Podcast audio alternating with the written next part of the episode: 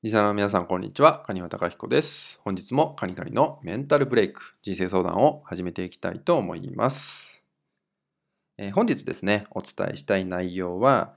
えー、心の違和感を見逃さなければ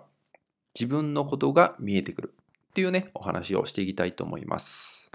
まあ、心の違和感ってね、えー、皆さんもえー、少なからず感じていることってあるんじゃないかなと思います。まあ、例えば、なんか嫌だなとかね、なんか変だなとか、えー、しっくりこないなとか感じることってあると思うんですよね。で、まあ、最近であればですね、まあ、自分を肯定しましょうとかね、自分を愛しましょうっていった考え方がすごく普及しているってこともあって、例えば嫌なことはしないとかね、えー、違和感に感じるものは別に無理してしなくていいんだみたいな、まあ、捉え方考え方が、まあ、すごくね普及してしまっているっていうのがあるんですけど、まあ、実は心にとってですねこの違和感って結構大事なポイントサインだったりするんですよね。違和感を感じる部分って本当にこれ人それぞれだと思うんですよね。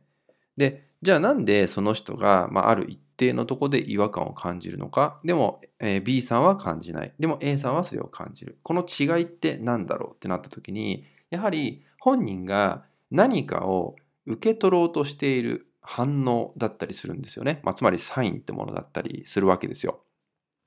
であれば、その違和感を無視するんじゃなくて、ちゃんと拾ってみて、そこでなんでそれを感じたのか、どうしてそういうふうに違和感として捉えているのかっていう部分をもう少しね、追求していくと、自分のね、求めてたことだったりとか、まあ、やりたかったことかもしれませんし、まあ、本音の部分なんかに結構近づいてきたりするんですよね。そういう部分が見えてきたり気づけたりします。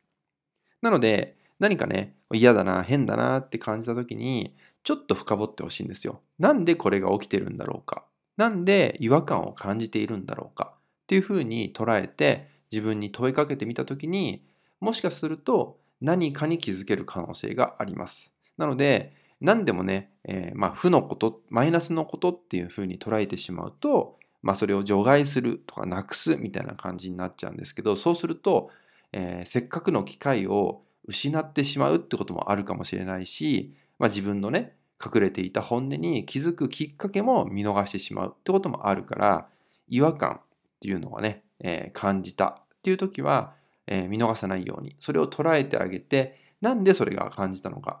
自分はそこでどう捉えているんだろうかっていうとこまで見てあげるとその奥にある自分の姿っていうのが分かってくると思うんで、まあ、ぜひねこの違和感っていうのを見逃さないような意識っていうのもね持っていただけたらと思います。はいそれではですね今回の内容は以上になります。最後までご視聴いただきましてありがとうございました。